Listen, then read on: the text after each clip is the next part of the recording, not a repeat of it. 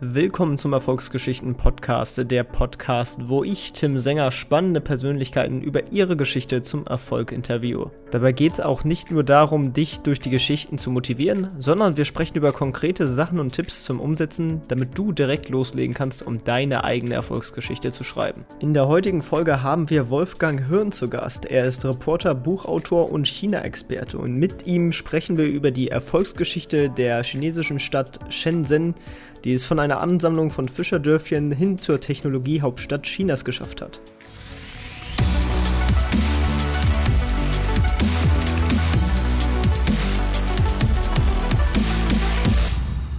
Guten Tag, Herr Hörn, wie geht's Ihnen? Mir geht's gut, Dankeschön, ja. Ich wollte eigentlich nach Leipzig nächste Woche. Fällt aus. okay, ja. Ach so, ja, da ist die Buchmesse. Ja, das ist natürlich äh, kritisch jetzt mit dem ja. Coronavirus. Ähm, Genau, aber zu Ihrem Buch kommen wir am besten gleich. Am besten starten wir mal mit einer kleinen Vorstellung. Äh, erzählen Sie mal, wer Sie so sind und was Sie machen. Ja, ich bin äh, eigentlich, nicht eigentlich, ich bin Journalist, beziehungsweise jetzt bin ich im Ruhestand. Ich habe Anfang der 80er Jahre angefangen im Journalismus nach einem Volkswirtschaftsstudium und bin dann gleich in Journalismus und war ja mein ganzes Berufsleben im Wirtschaftsjournalismus, angefangen bei einer Tageszeitung, dem Kölner Stadtanzeiger, dann über die Wochenzeitung Wirtschaftswoche zum Monatsmagazin, Managermagazin, wo ich 34 Jahre lang war, bis Ende August letzten Jahres. Genau, und da sind Sie auch auf diesen Reisen im Endeffekt, haben Sie die Faszination für China entdeckt, ist das richtig? Das ist richtig. Ich war zum ersten Mal in China 1986 lang, lang ist es her und es war noch ein völlig anderes China natürlich als heute, aber ich war eigentlich von Anfang an begeistert über das, von dem Land und bin diesem Land immer treu geblieben durch Reisen und Berichte und durch Bücher. Es hat mich immer fasziniert, dieses Land. Und das, diese Faszination ist bis heute geblieben. Genau, und Sie haben auch im Manager-Magazin eine Kolumne geschrieben, den China-Manager. Und ähm, erzählen Sie mal am besten einfach, wie Sie so dazu gekommen sind. Ja, ich, China ist für viele Leute immer noch ein relativ unbekanntes Land und also vor allem in den 90er Jahren. Und äh, ich habe dann viel darüber geschrieben, weil ich natürlich auch dieses Land den Leuten hier ein bisschen näher bringen wollte. Und so ist es gekommen, dass ich halt viel über, über China und vor allem auch beim Man Manager Magazin geschrieben habe. Und irgendwann musste das alles auch raus und dann habe ich es in, in die Form eines Buches geschrieben. Das erste Buch war 2005 dann über über China. Genau, wo, wo, erzählen Sie mal am besten, worum ging es in diesem ersten Buch? Was haben Sie da inhaltlich geschrieben? Ja, man muss da noch ein bisschen äh, wirklich zurückgehen. 2005, äh, da fing es so langsam an mit dem, ich sage es mal, mit dem China-Hype. Es war, die Leute hatten so eine Ahnung, ja, China ist interessant, könnte wichtiger werden. Aber so viel Ahnung von, von China hatte man zu der Zeit nicht und deswegen habe ich ein relativ einfaches Buch geschrieben über China mit dem Titel Herausforderung China, wo ich den Leuten eigentlich vieles erklären wollte, auch was, was China ist, also vor allem wirtschaftlich. Man musste damals noch viel wirklich äh, Basiserklärungen äh, abgeben. Das hat sich heute natürlich schon ein bisschen verändert, aber das war damals so ein bisschen so, so ein aufklärerisches Buch. Und das ist auch damals sehr erfolgreich gewesen, weil die Nachfrage nach Informationen über China war zu dem Zeitpunkt noch ziemlich groß und noch ziemlich viel Unwissen.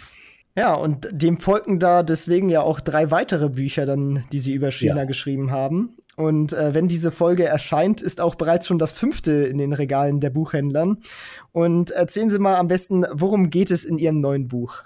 Also in dem neuen Buch äh, geht es über eine Stadt nur, was heißt nur, das ist eine 20 Millionen Stadt, ist, heißt Shenzhen. Viele Leute werden die vielleicht gar nicht kennen, wenn man an chinesische Großstädte, von denen es natürlich sehr viele gibt, denkt, äh, fällt einem natürlich zuerst mal die Hauptstadt Peking ein und dann vielleicht noch die Wirtschaftsmetropole Shanghai und dann, dann wird es schon schwierig. Und Shenzhen kennt man eigentlich äh, relativ wenig. Wenn die, viele Leute fragen, wo ist das überhaupt? Und dann sage ich nur, das ist äh, die Nachbarstadt von Hongkong im Süden des Landes. Dann können dann doch einige Leute das einordnen, wo Shenzhen liegt. Also es ist direkt an der Grenze zu Hongkong. Ja. Äh, Sie schreiben in Ihrem Buch so schön, das fand ich ganz spannend, äh, Beijing ist die Stadt der Vergangenheit, Shanghai ist die Stadt der Gegenwart und Shenzhen ist die Stadt der Zukunft. Ja, äh, warum ist Shenzhen die Stadt der Zukunft? Weil viele, vor allem technologische Entwicklungen in, in dieser Stadt vorweggenommen werden. Ich fange jetzt mal mit der Elektromobilität an. Keine Stadt in China oder ich behaupte sogar keine Stadt in der Welt hat so konsequent Elektromobilität eingeführt wie wir China. Dann in diesen ganzen Zukunftstechnologien von künstlicher Intelligenz über Telekommunikation, über Robotik, über Drohnen findet schon vieles hier in, in dieser Stadt statt erstens gibt es diese Firmen, die dies, all diese Dinge produzieren und sie werden auch schon sehr häufig und konsequent in dieser Stadt angewandt. Deswegen ist äh, Shenzhen eigentlich so ein Vorzeigemodell für, für China und auch in vielen Bereichen für den Rest der Welt. Ja, Shenzhen ist ja auch etwas anders als andere chinesische Städte, würde ich jetzt mal sagen. Es ist eine dieser Sonderwirtschaftszonen zu denen wir später auch noch mal genauer sind. Am besten gehen wir mal so ein bisschen auf die geschichtliche hin, auf den geschichtlichen Hintergrund von Shenzhen ein, denn am Anfang war ja Shenzhen eigentlich quasi nur eine Ansammlung von Fischerdörfchen. Ja, das macht es natürlich total besonders und anders. Es ist keine historisch gewachsene Stadt über Jahrhunderte wie, wie viele andere äh, Metropolen Chinas. Diese Stadt ist wirklich innerhalb von ja 40 Jahren brutal gewachsen. Sie haben es gesagt, Fischerdorf oder mehrere Fischerdörfer mit äh, weiß ich wie viel genau, Einwohner weiß man gar nicht so genau, die Zahlen schwanken von 30 bis 300.000, aber in dieser Dimension war das und, und heute hat diese Stadt, man weiß es auch nicht genau, offiziell sagt man 12 Millionen, aber jeder, der dort ist, sagt, es sind mindestens 20 Millionen. Also von, ich sage jetzt mal von 100.000 auf 20 Millionen in 40 Jahren, diese Entwicklung keine andere Stadt dieser Welt mitgemacht. Und das macht natürlich Shenzhen besonders. Es ist eine Stadt, die brutal schnell gewachsen ist und hat natürlich dadurch auch einen Vorteil. Diese Stadt konnte man viel besser planen, auf, auf dem Reißbrett sozusagen, als wenn man in, in eine bestehende Stadt äh, jetzt gewisse verkehrsplanerische Elemente einbaut. Insofern hat Shenzhen auch einen Vorteil durch dieses schnelle Wachstum. Genau, und im Gegensatz zu vielen anderen chinesischen Städten sind die doch auch etwas wirtschaftlicher ausgelegt gewesen und nicht so vom klassischen Kommunismus her, was man sonst aus dem alten China her kennt. Ja, das muss man jetzt mit der Historie eben sehen, mit der kurzen Historie Shenzhens. Sie haben es vorher gesagt. Shenzhen war eine der Sonderwirtschaftszonen, damals Ende der 70er Jahre. Äh, das war kurz nach dem Tod von Mao, durch, durch relativ schlimme Zeiten, wo China eigentlich wirtschaftlich total am Boden lag. Und dann kam der große Deng Xiaoping und der hat gesagt, Leute, wir müssen da irgendwas, müssen das ändern. Wir müssen schon Richtung, ich sage jetzt mal, marktwirtschaftliche, kapitalistische Elemente äh, einführen. Aber wir machen das mal nicht im ganzen Lande, sondern in gewissen Regionen, eben in diesen Sonderwirtschaftszonen. Und da war eine dieser Sonderwirtschaftszonen Shenzhen. Äh, und wurde damals 1979 als eine dieser fünf Wirtschaftszonen, Wirtschaftszonen eingeführt. Ja. Und da wurde praktisch so ein bisschen Marktwirtschaft oder Kapitalismus äh, probiert mit, mit Preis, äh, freien Preisen, auch mit Lohnverhandlungen und solche Dinge, die wir eigentlich hier im Westen ja äh, alle schon längst haben. Aber das wurde dann damals probiert. Insofern war Shenzhen immer so ein Modellversuch und, und so ein Labor für Reformen. Und das ist es bis heute geblieben. Es gab aber ja auch noch andere Sonderwirtschaftszonen, von denen, also ich, ja, Shenzhen habe ich tatsächlich auch schon mal gehört, vor allem halt mit diesem Tech-Hintergrund. Aber es gibt ja anscheinend auch noch andere, von denen hört man nicht ganz so viel. Warum ist das so? Also es gab insgesamt fünf Sonderwirtschaftszonen, die alle da unten waren in den beiden Provinzen Guangdong und Fujian. Aber warum ist Shenzhen zu dem geworden, was sie heute sind. Hat sicher ein ganz wichtiger Punkt war natürlich die Nähe zu Hongkong. Es sind praktisch Nachbarstädte. Und Hongkong damals war ja auch äh, in den 70er Jahren auch eine Stadt, oh ja, wo viel produziert wurde, vor allem billiges Zeug von, von Hemden über Schuhen, über Elektroartikel, über Uhren, über Spielzeug. Aber just zu der Zeit in den 70er, Ende der 70er Jahre wurde die Produktion in Hongkong zu teuer. Die suchten also eigentlich nach Alternativen, nach günstigeren Produktionsstätten. Und da, just in dem Moment, wo Hongkong zu teuer wurde, bot sich praktisch dann Shenzhen an, Leute, ihr könnt rüberkommen, wir fangen, baut bei uns, bei uns sind die Löhne günstig, bei uns ist das Land günstig. Und so sind viele Hongkong-Unternehmen dann rübergegangen über die Grenze nach Shenzhen und aber auch aus Taiwan sind viele gekommen. Und diese beiden, also Hongkong und Taiwan-Unternehmen, haben letztendlich dann diesen wirtschaftlichen Aufschwung Shenzhens bewirkt. Das war der groß, die beiden waren die großen Katalysatoren. Was würden Sie denn sagen, ist bei Shenzhen sozusagen das Besondere? Also was macht die Stadt so besonders heutzutage? Es ist eine verdammt junge Stadt, ist Durchschnittsalter um die 30 es kommen Leute aus ganz China mit, mit Wünschen, mit Träumen, mit Ideen und versuchen sie in Shenzhen zu verwirklichen. Natürlich nicht alle Träume verwirklicht, werden verwirklicht, aber das erzeugt in dieser Stadt so einen Entrepreneurial Spirit, den es in keiner anderen chinesischen Stadt gibt und der vielleicht schon vergleichbar ist mit, mit dem Silicon Valley drüben in, in Kalifornien. Also es ist äh, eine Stadt mit, mit brutal viel ja, äh, Entrepreneurial Spirit und junge Leute, die was machen wollen, die gar nicht in, in irgendwelchen Unternehmen arbeiten wollen, sondern selber was, was gestalten wollen. Und das ist schon faszinierend. Das macht diese Stadt aus. Was könnte ich denn beispielsweise als Gründer machen, was ich nicht im Silicon Valley oder hier in Deutschland machen könnte? Der große Vorteil von Shenzhen für, für Entrepreneure oder für Start-up-Unternehmen ist, dass sie gleichzeitig auch die Hardware haben. Sie haben eine Idee und versuchen dann, die umzusetzen in, in einen Prototyp oder, oder vielleicht in, in eine kleine Miniserie. Das können Sie im Silicon Valley nicht, das können Sie hier nicht, aber hier können Sie es, in Shenzhen können Sie es praktisch, ich sage immer etwas überspitzt formuliert, oder Sie haben morgens eine Idee und abends äh, können Sie den Prototypen äh, entwickeln. Weil diese Nähe von Software und Hardware gibt es in keiner Region dieser Welt und das ist auch der Vorteil Shenzhens gegenüber dem Silicon Valley. Da gibt es auch viele Ideen. Aber die Ideen dann in Produkte umzusetzen, dauert viel länger als, als in Shenzhen. Das ist immer noch der große Vorteil, diese ganze Struktur von produzierenden Unternehmen, die Shenzhen und die Umgebung immer noch haben. Fantastisch. Und ähm, jetzt kommen wir mal zum nächsten Thema und das ist Smart City. Was fällt Ihnen denn dazu in Bezug auf Shenzhen ein? Da fällt mir natürlich jetzt, wenn man gleich mal ein bisschen was Negatives sagen will, es fällt einem schon äh, auf die vielen äh, Kameras, die an jeder Straßenkreuzung, an jedem Fußgängerüberweg stehen. Da stehen Masten, ich habe das gar nicht gezählt, wie viele Kameras da in alle Richtungen zeigen.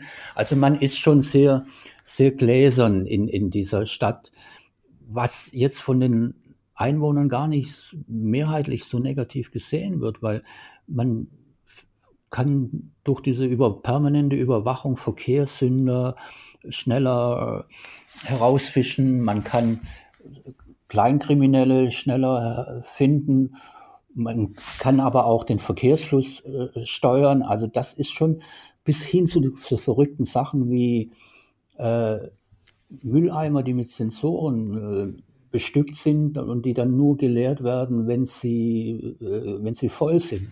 Also diese Stadt ist schon äh, ziemlich äh, weit fortgeschritten in diesem Bereich. Aber sie ist nicht nur dort weit fortgeschritten, sondern auch in der Mobilität ist sie definitiv anders als jetzt viele europäische Städte. Was macht Shenzhen da so besonders? Ja, vor allem die Elektromobilität. Ich meine, sie haben schon relativ früh, vor ein paar Jahren entschieden, wir gehen Richtung Elektromobilität. Hat natürlich den Hintergrund, äh, dass die, auch die Umweltverschmutzung in, in Shenzhen, weil eben so viele Fabriken im Hinterland waren, doch relativ stark waren, hat Shenzhen als Stadt schon früh entschieden, vor ein paar Jahren, wir machen, wir gehen Richtung Elektromobilität. Und haben dann entschieden, der öffentliche Nahverkehr wird komplett elektro sein. Das heißt also, alle Busse fahren inzwischen Elektro. Alle Taxis fahren inzwischen Elektro. Der private Verkehr noch nicht. Alle, aber auch äh, zunehmend. Und das äh, ist natürlich nur in einem System möglich, wo du von oben einfach entscheidest, alle Taxis äh, mit Benzin, die werden einfach, dürfen nicht mehr fahren. Ich, unvorstellbar, wenn man überleben in Deutschland sowas machen könnte. Also aber in, in China, in diesem doch dann autoritären System, kann man das machen und dann kann man solche technologische Entwicklungen einfach viel schneller umsetzen. Und sie haben es geschafft. Sie, es gibt im öffentlichen Nahverkehr äh, kein, äh, nur noch Elektro. Und sie haben gleichzeitig auch den öffentlichen Nahverkehr, also Metro, äh, sehr intensiv ausgebaut, also so dass viele Leute gar nicht auf den Individualverkehr angewiesen sind. Also im Verkehrssystem würde ich schon sagen, ist Shenzhen sehr großes Vorbild. Und das ist, war äh, eine starke Leistung, im, wie viel Taxen da jetzt umgerüstet, nicht umgerüstet wurden. Die mussten ja alle neue Autos kaufen. Aber auch wie viele Busse da jetzt äh, Elektro fahren, das ist schon sehr beeindruckend, wenn ich dann schaue, wie viel zum Beispiel in Berlin, ich glaube, Berlin ist stolz, dass sie 30 Elektrobusse jetzt haben. In Shenzhen sind es Tausende. Ja, und insgesamt ist die Stadt natürlich jetzt auch im Kontrast zu anderen Städten, wo man regelmäßig über Smog-Berichte, ähm, ja, was in den Medien sieht, äh, ist Shenzhen doch eigentlich relativ grün. Also da sind anscheinend ziemlich viele Pflanzen. Warum ist das so? Also hat man sich da einfach Architekten rangeholt, um das, die Stadt möglichst grün zu planen und die Freiräume gelassen hat für, für Parks etc.? Also das war, ich meine, ich kenne die Stadt seit 30 Jahren, aber äh, und jetzt war ich zum ersten Mal wieder länger da, letzt, letztes Jahr im Sommer. Und das ist etwas, was mich schon sehr überrascht und fasziniert hat, wie grün diese Stadt ist, wie, wie Sie ja auch sagen. Hat natürlich auch etwas äh, damit zu tun, mit der Lage Shenzhens. Äh, sie liegt nun mal in einem Klima, wo es dann doch äh, ab und zu mal zu gewissen Jahreszeiten sehr stark regnet und eben deswegen auch viel, viel Grün wächst. Also schon so ein subtropisches Klima. Aber sie, die Stadtplaner haben etwas gemacht, was ja auch sonst in keiner anderen chinesischen Stadt gemacht wurde. Und das ist auch wiederum der Vorteil, weil diese Stadt wirklich geplant werden konnte, weil sie eben von null auf 40 Jahre re relativ äh, schnell äh, gebaut wurde. Die Stadtplaner haben gesagt, zwischen den Vierteln, die da sukzessive entstanden sind, bauen, lassen wir quasi grüne Oasen. Wir, und sie, keine Betonboden. Natürlich, es gibt viele Hochhäuser, aber zwischen den verschiedenen Stadtbezirken, elf sind es insgesamt, gibt es grüne Zonen und dann das bleibt grün, das wird auch nicht bebaut werden. Und das ist etwas, was äh, die Stadtplaner schon früh entschieden haben und konsequent durchgezogen haben. Deswegen sieht man hier viel, viele grüne äh, Flächen, viele grüne Oasen, die man in, der, in so einer Millionenstadt mit so viel Beton gar nicht vermuten würde. Und das macht die Stadt eigentlich sehr, sehr interessant und auch sehr lebenswert.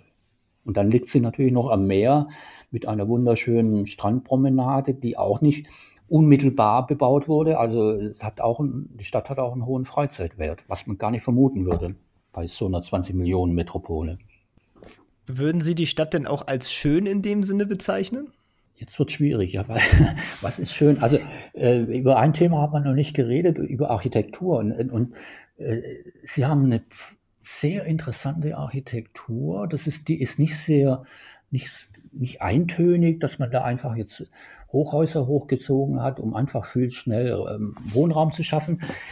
Nein, es, auch in der Architektur durften sich viele Architekten aus aller Welt austoben. Also fast alle großen Architekturbüros dieser, dieser Welt, die renommierten aus Amerika, aus Europa, sind alle da und haben zum Teil wirklich klasse, tolle Gebäude hingestellt. Ist die, manche sind wirklich, naja, schön, aber faszinierend. Also äh, ja, das könnte ich schon, würde ich schon sagen, zum Teil auch schön, ja. Okay, also haben da sie, sich die besten der besten Architekten sozusagen rangeholt. Ähm, haben die die quasi noch zu was anderem genutzt? Also was, was wollte man sozusagen damit bezwecken? Naja, diese Stadt, weil sie eben so schnell gewachsen ist, ist natürlich auch ein bisschen äh, keine, sie hat keine Historie logischerweise, sie hat auch keine lange Zeit keine Kultur, sie war dann irgendwie so ja seelenlos diese Stadt. Und und äh, das haben die Verantwortlichen dann schon irgendwann mal gemerkt, wir, wir brauchen irgendwo auch so ein bisschen äh, ja eine Seele für diese Stadt und haben dann relativ früh was heißt früh, so in den 2000er Jahren entschieden, wir, wir wollen auch, wir gehen so dies, Richtung Design, Richtung Architektur. Das ist so, äh, sind so Dinge, mit denen wir uns vielleicht auch ein bisschen nach außen profilieren können. Und das haben sie relativ konsequent durchgezogen. Also sie haben viele neuen Gebäude sind, sind architektonisch sehr, sehr interessant, sehr wertvoll und auch zum Teil ziemlich avantgardistisch. Also äh, sie wollen sich so ein Profil als äh, Design City, als ja äh, geben und das auf das sind sie auf gutem Wege. Okay, und in diesen Hochhäusern, da sitzen tatsächlich einige der weltgrößten Firmen, die man aber hier im westlichen Lande teilweise gar nicht so kennt. Äh, können Sie da mal ein paar Beispiele nennen? Also ich denke, eins kennt man inzwischen, weil das ja auch äh, große Diskussion hierzulande ist, ob man sie äh, ob man Produkte von ihnen jetzt bei der Ausrüstung bei 5G äh, als Partner haben soll. Das ist Huawei. Gibt es ja auch, die einerseits Handys äh, haben und mittlerweile äh, mit Apple konkurrieren um, um die Weltmarktführerschaft. Aber sie Huawei produziert nicht nur Handys, sondern eben auch Telekom, Kommunikationsausrüstung, also diese, das, was man jetzt zum 5G-Ausbau braucht. Und da sind wir ja gerade hier in einer schweren politischen Diskussion. Darf man, soll man Huawei da mit einbeziehen oder nicht? Also insofern hat Huawei schon einen gewissen Bekanntheitsgrad gerade in Deutschland äh, bekommen. Huawei sitzt in, in Shenzhen, riesiges äh, Unternehmen mit einem tollen Forschungscampus, wo sie europäische Städte nachgebaut haben, also europäische Universitätsstädte von Heidelberg über Bologna äh, bis Oxford. Äh, irrer Inwiefern Campus. nachgebaut? Ja, also du, du fährst da durch mit einer mit einem äh, Bahn, mit einem Bahnwaggon der Schweizerischen Bahn, mit diesen roten, die da auch durch die Schweizer Berge fahren fährt man da durch dieses Gelände und da denkst du mal, das ist doch das Heidelberger Schloss. Oh ja, das ist das Heidelberger Schloss und dann fahren die 200 Meter weiter und dann, Moment, das ist doch Bologna und so. also äh, und, und da arbeiten Leute, also das ist kein äh, kein Disneyland, da sitzen wirklich dann Forscher, 25.000 insgesamt, die da äh, für Huawei forschen. Dann es war umstritten, das Projekt, wenn ich das richtig weiß, auch bei Huawei, weil viele dann wieder sagten, guck mal, die können ja nur kopieren. Aber der Gründer von Huawei, der entschieden hat, wir bauen da europäische äh, Städte nach, äh, für ihn ist das eher eine Auszeichnung oder eine Hommage an die Europäer, an, ihr seid so toll mit, mit eurer Geschichte, mit eurer, wir bauen deswegen das nach, weil wir da euch auch irgendwo ein bisschen ehren wollen. Also das war Huawei, ist eine der großen bekannten Unternehmen. Äh, sicher nicht so bekannt ist Tencent, die das chinesische WhatsApp haben, das heißt dort WeChat, äh, ist aber viel, viel besser wie, wie WhatsApp und, und WeChat hat mittlerweile über eine Milliarde User, 1,1 Milliarde User, die meisten sitzen in China, ist aber äh, das Kommunikationsinstrument in, in, in China und Tencent hat noch viele, viele andere Dinge und ist, ich würde schon mal sagen, viel, viel weiter als, als Facebook mit seinem WhatsApp und ist einer der beiden großen Internetkonzerne neben Alibaba und Tencent. Das Tencent und Alibaba sind die beiden Vorzeigeunternehmen im Internetbereich Marktkapitalisierung von 400, 500 Milliarden äh, Dollar. Die spielen alle in der gleichen Liga wie, wie Facebook und Google und so. Also Tencent ist das zweite große Unternehmen in Shenzhen. Das dritte, das kennt man vielleicht auch, ist DJI, das ist der Drohnenhersteller, der inzwischen einen, ja, im, bei privaten Drohnen einen Marktanteil, Weltmarktanteil von so 80 Prozent hat. Also ist, und das ist ein Unternehmen, das nur in den letzten paar Jahren entstanden ist, aber dominiert den Drohnenmarkt äh, weltweit. Sitzt auch in Shenzhen. Dann gibt es noch einen, viele andere Unternehmen, aber dann gibt es noch äh, einen Autohersteller, BYD, Build Your Dream, auch Partner von, von Daimler und Build, Your Dream ist einer der größten Elektroautohersteller der Welt, also äh, produzieren mehr als Tesla. Und die produzieren auch diese ganzen äh, Taxis, die in Shenzhen rumfahren, auch die Busse, die dort rumfahren.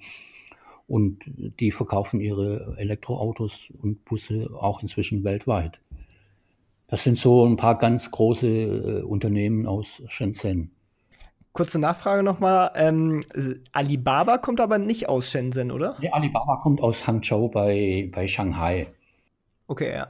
Aber äh, die, die Gründer heißen alle Ma mit Nachnamen, die sind aber nicht verwandt. Ist das der, der Müller-Name des Chinas oder? Ist wie Müller-Schmidt äh, in, in, in China. Ja. Okay. Ja, ähm, ja, und diese ganzen Unternehmen, die forschen natürlich sehr viel und machen auch sehr viel innovative, machen sehr viel innovative Sachen. Ähm, was ist bei der Forschung anders da drüben und ähm, ja, warum kommen so viele Innovationen in letzter Zeit aus äh, Shenzhen? Ich glaube, es gibt zwei Gründe. Einerseits gibt es verdammt viel Geld. Da, es ist verdammt viel Geld unterwegs. Einerseits äh, aus in den Unternehmen, also die ich jetzt gerade genannt habe, das sind alles private Unternehmen, sind keine Staatsunternehmen, die alle sehr viel Geld verdienen und dieses verdiente Geld sehr stark wieder reinvestieren in, in Forschung und Entwicklung und sich gigantische äh, Forschungsapparate leisten, also auch Menschen. Wenn zum Beispiel Huawei jetzt mal grob sagt man immer 180.000 Beschäftigte, die sind jetzt nicht alle in Shenzhen, aber überwiegend. Aber von diesen 180.000 Beschäftigten von Huawei sind ungefähr die Hälfte in, in F&E, in Forschung und Entwicklung tätig. Das sind schon gewaltige äh, Summen und das ist bei den anderen Unternehmen nicht ganz so die Relation, dass die Hälfte der Leute im, in F&E arbeiten, aber es ist immer in allen Unternehmen ein ganz, ganz hoher Anteil von Forschungs- und Entwicklungsleuten, die dort tätig sind. Und dann kommt eben, was ich schon mal sagte, dieser Entrepreneurial Spirit von jungen Leuten, die da da sind und einfach Ideen haben und, und äh, da rumspinnen dürfen. Das kommt dazu und das gibt dieses, dieses Klima, dieses innovative Klima, das Shenzhen hat. Und es kommt auch ein dritter Punkt noch dazu, dass die Stadt oder die, die Bürokraten in der Stadt auch diese Prozesse unterstützen, in dem Sinne auch äh, Subventionen geben. Zum, äh, Shenzhen ist leider ziemlich teuer geworden, jetzt was die Mieten anbetrifft. Und viele junge Leute, tolle junge Leute, innovative junge Leute können sich das fast gar nicht mehr leisten, dort zu wohnen. Dann sagt aber die Stadt, wir wollen euch hier haben und wir geben euch Zuschüsse an Mieten, damit ihr hier herkommt und auch hier bleibt ist auch etwas, was hierzulande ziemlich undenkbar ist.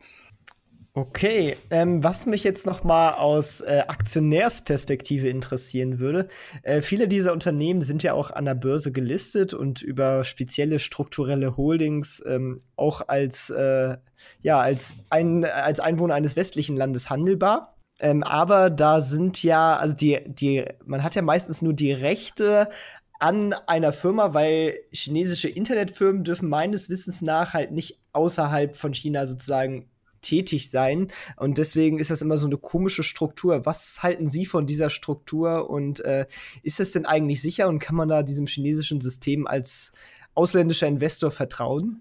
Also äh, einige der Unternehmen sind ja im, im, in Hongkong gelistet. Und Hongkong ist ja eine Börse, die äh, sehr vertrauenswürdig ist. Also wenn, wenn von diesen Unternehmen äh, Anteile in Hongkong äh, oder Aktien in Hongkong handelbar sind, dann hätte ich, habe ich null Probleme, da zu, zu investieren äh, in, in Hongkong. Okay, ja, weil es gibt ja tatsächlich diese Probleme der rechtlichen Struktur sozusagen, dass man, also das, wenn man zum Beispiel eine Aktie von äh, Tencent oder Alibaba kauft, dass man eigentlich einen Anteil an äh, einer Holding erwirbt, die auf den in irgendwelchen Steuerinseln, zum Beispiel in Cayman-Inseln, äh, genau, ja. da ist und dann halt quasi dann in Hongkong halt gelistet ist, aber die eigentlich diese Holding-Insel ja. im Endeffekt nur äh, dazu dient, um in China reinzugreifen, sozusagen, weil die nicht aus China heraus selber äh, sich listen lassen dürfen. Ja, okay, das, das, stimmt schon. Es gibt schon ganz abenteuerliche Konstruktionen und wir müssen uns überlegen, also in einem immer noch formal kommunistischen Land gibt es dann auf, auf den Kaimaninseln dann äh, äh, Strukturen. Also das ist schon etwas äh, äh seltsam, aber äh, trotzdem, ich, ich hätte kein Problem oder äh, in, in Tencent äh, zu investieren. Ich habe es leider nicht gemacht. Ich, es gibt ja die Geschichte von, es gibt einen großen Aktionär von Tencent, ist ja äh, Nespers. Die südafrikanische Nespers, die, ich habe die im, im, August letzten Jahres noch mal besucht in, in Kapstadt. Ich meine, das war genial. Ich meine, man muss 2001 oder 2002 haben die 30 Prozent von, von Tencent gekauft für, für schmale 30 Millionen Dollar. Und heute ist das, was ich, 140, 50 Milliarden wert. Also man kann schon profitieren von äh, diesen Aktien. Klar ist, diese Sprünge sind ja nicht mehr so brutal wie, wie von, von damals auf heute, aber ich, wie gesagt, ich hab, hab, hätte keine Probleme in, in aufgrund auch aufgrund der Strukturen nicht in in Tencent oder Alibaba äh, zu investieren. Äh, glauben Sie denn, dass sich China in Zukunft weiter marktwirtschaftlich öffnen wird, sozusagen, und auch ja, generell sich mehr der, der Welt öffnen wird? Das ist die große Frage. Also politisch würde ich mal sagen, eher nein.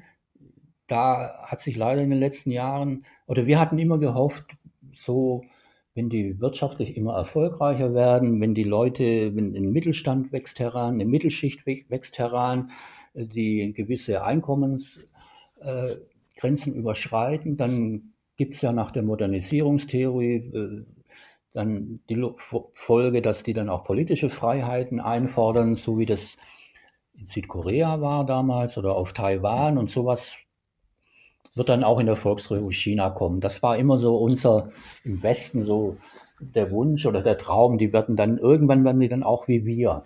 Der Traum ist leider geplatzt in den letzten Jahren. Das Einkommen ist zwar gestiegen, die Leute sind immer reicher geworden, aber es gibt nicht die Forderung nach politischer Freiheit, äh, so wie wir dachten, dass das eigentlich eintreten sollte. Und unter dem jetzigen KP-Chef und Staatspräsidenten Xi Jinping ist es auch eher restriktiver geworden in, in den letzten Jahren. Also politische Freiheiten eher nein, wirtschaftliche Freiheiten oder Öffnungen, das wird weitergehen sicher auch aufgrund äh, des Drucks der Amerikaner, auch wenn der ein bisschen undiplomatisch ist, aber äh, immerhin erreichen sie schon was. Also ich glaube schon, dass die Öffnung äh, weitergehen wird. Zum Beispiel der Joint Venture Zwang ist ja auch bei Autos äh, jetzt äh, abgeschafft worden. Also solche Dinge oder auch im, im Finanzbereich, dass man 100% äh, Ownership in gewissen Bereichen auch haben kann.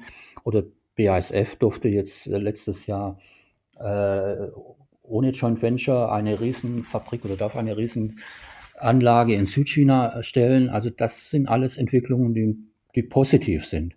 Was ja nicht ganz so positiv ist, ist ja das momentane Verhältnis zu Hongkong. Und es gibt ja einige Probleme. Hongkong und die Bevölkerung sieht ja den Einfluss Chinas auch eher kritisch, zumindest für in dem Teil. Ähm, was, äh, ja, warum würde China von dem Niedergang Hongkongs profitieren, beziehungsweise auch Shenzhen? Und was ist da so die, die Lage? Ja, also, äh, ich glaube nicht, dass äh, Peking jetzt ganz bewusst äh, darauf spekuliert, dass Hongkong äh, immer schwächer wird oder, oder, schwach wird. Da, das hat schon mit Hongkong selber zu tun. Also aber mit den Protesten, wobei natürlich viele Leute gesehen haben, hoppla, ja, der Einfluss Chinas wird immer größer, aber letztendlich gibt es den Vertrag und es ist schwierig, wie, wie da, kann, da rauszukommen aus, aus diesem Dilemma. Und Hongkong ist schon wirtschaftlich, äh, ja, im Niedergang ist ein bisschen übertrieben, aber er hat schon enorme Schwächen. Und ich habe den Eindruck, dass die Regierung in Peking sagt, okay, wenn ihr in Hongkong da meint, protestieren zu müssen, dann werten wir eben eure Nachbarstadt Shenzhen auf. Und das, glaube ich, schon ist eine ganz bewusste Politik, die nicht so ausgesprochen wird. Aber wenn man die Taten Pekings sieht, wie sie Hongkong, äh, wie sie Shenzhen aufwertet, was sie alles äh, für Shenzhen tut, glaube ich schon, dass sie Shenzhen als ja positioniert auch, auch gegen, gegen Hongkong. Wobei Hongkong, man muss das auch sagen, noch ganz gravierende Vorteile hat. Es ist der Finanzplatz äh, in der Region und äh, es ist immer noch ein Rechtsstaat, äh, Relikte aus, aus dem britischen äh, Kolonialzeit. Also äh, hat schon Vorteile und ganz praktische Vorteile. In Hongkong kann ich äh, kriege ich alles im Internet, kann ich alles, äh, kann ich Google, kann ich Facebook, kann ich alles, in, das kann ich über der Grenze drüben nicht. Also insofern hat, hat Hongkong noch viele Vorteile. Aber wirtschaftlich würde ich schon sagen, dass auf Dauer über die nächsten Jahrzehnte Shenzhen Hongkong den Rang ablaufen wird. Wobei, ich, ich weiß nicht, ob wir über das Thema noch sprechen kommen, es wird ja diese ganze Region, die, genannt Greater Bay Area, GBA, GBA wo viele Städte da zusammenwachsen in der Region. Das wird ein gigantisches Projekt werden und da wird natürlich Hongkong nach wie vor seine Rolle spielen, aber Shenzhen auch und Guangzhou, die Hauptstadt, auch in Kanton. Ja. Genau, darauf wollte ich jetzt nämlich auch im Endeffekt hinarbeiten. Ähm, ja, wie sieht die Zukunft aus? Was genau ist die Greater Bay Area und was ist das Ziel von dem Ganzen? Also Greater Bay Area ist, ist ein Zusammenschluss von elf Städten, die alle in, nein, nicht alle, neun davon sind in der Provinz Guangdong, also oder auch Kanton, wie das früher. Und dann gibt es eben noch die zwei Sonderverwaltungszonen, einmal Hongkong und die andere Macau. Das soll zu einem Riesengebilde werden. Was heißt Riesen? So groß ist das gar nicht Land, vom Land her, aber einfach von der Bevölkerung. Das sind 70 Millionen Menschen. Ich meine, das ist ein äh, großes Europä äh, europäisches Land und das ist nur diese, dieser Teil dieser Provinz. Und das ist schon ein sehr interessantes Projekt, weil in diesen elf Städten gibt es, hat jede Stadt irgendwo ihren komparativen Vorteil. Und insofern ergänzen die sich wahnsinnig gut. Wir haben über Hongkong gesprochen. Hongkong ist der Finanzplatz, hat auch die besten Universitäten in, in, in dieser Region.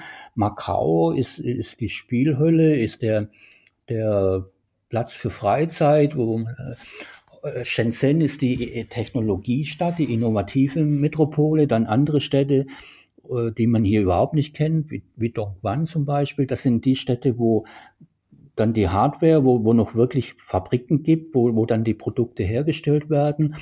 Und dann gibt's noch die Hauptstadt äh, Guangzhou, das ehemalige Kanton oder wie Kanton früher hieß, das alles so ein bisschen vereint, äh, wo, wo die ganze äh, Verwaltung sitzt, aber auch gute Universitäten, aber auch sehr viel innovative Unternehmen. Also dieser, diese Greater Bay Area, die dann auch jetzt infrastrukturell vernetzt wird mit, mit Straßen, mit Hochgeschwindigkeitszügen, mit Brücken.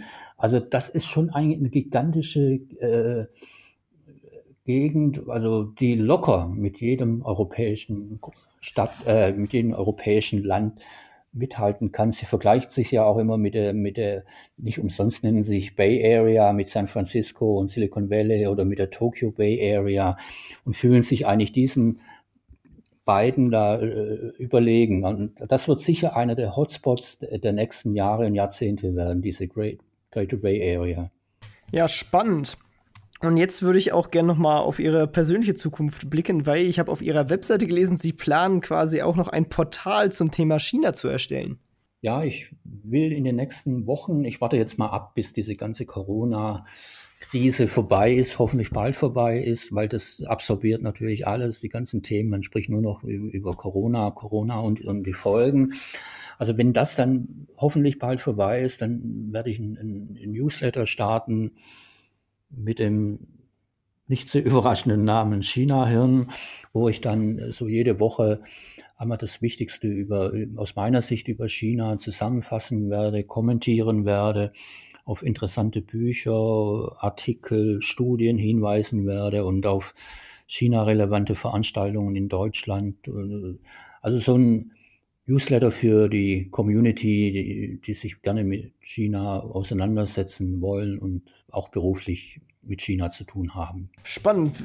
Das ist dann mein privates Projekt, äh, Low Budget. Ja, ja also ich werde das auf jeden Fall äh, dann unter diesem Podcast verlinken, sobald das dann draußen ist. Ähm, ebenso wie Sie Zuhörer auch definitiv äh, alle Bücher in äh, den Shownotes unten finden werden. Ähm, einfach aufklappen und äh, dann sind da die Links zu allen Büchern. Ähm, genau. Was äh, am, am, Abschluss des Podcasts äh, geben unsere Gäste auch immer noch mal einen Ratschlag für die Zuhörer mit auf den Weg oder einen Tipp, was sie sich anschauen sollten oder was sie umsetzen sollten oder worauf sie achten sollten. Äh, was wäre da Ihr Ratschlag, den Sie sozusagen unseren Zuhörern mit auf den Weg geben würden? Also wer noch nie in China war, muss unbedingt nach China fahren und sollte sich von all diesen vielen, vielen Vorurteilen, die über dieses Land hier herrschen, nicht abhalten lassen. Wer noch nie da war und zum ersten Mal da ist, wird mit ganz, ganz großen Augen dort sein und sagen, Mensch, so habe ich mir das überhaupt nicht vorgestellt. Völlig anders, als man hier immer über China berichtet. Ja, dann vielen Dank. Damit bin ich dann auch durch alle meine Fragen durch. Ich möchte mich herzlich bei Ihnen bedanken für das Interview und äh, ja, hat mich sehr gefreut. Danke, kein Problem. Das war's auch schon mit dieser Folge vom Erfolgsgeschichten Podcast. Alle angesprochenen Links findest du in den Shownotes und auf erfolgsgeschichten-podcast.de. Wenn dir die Folge gefallen hat, dann hinterlasse gerne eine Bewertung auf iTunes und Co. Wir hören uns dann in der nächsten Folge wieder und denkt dran, nur durch Taten kommt man zum Erfolg. Also, legt los.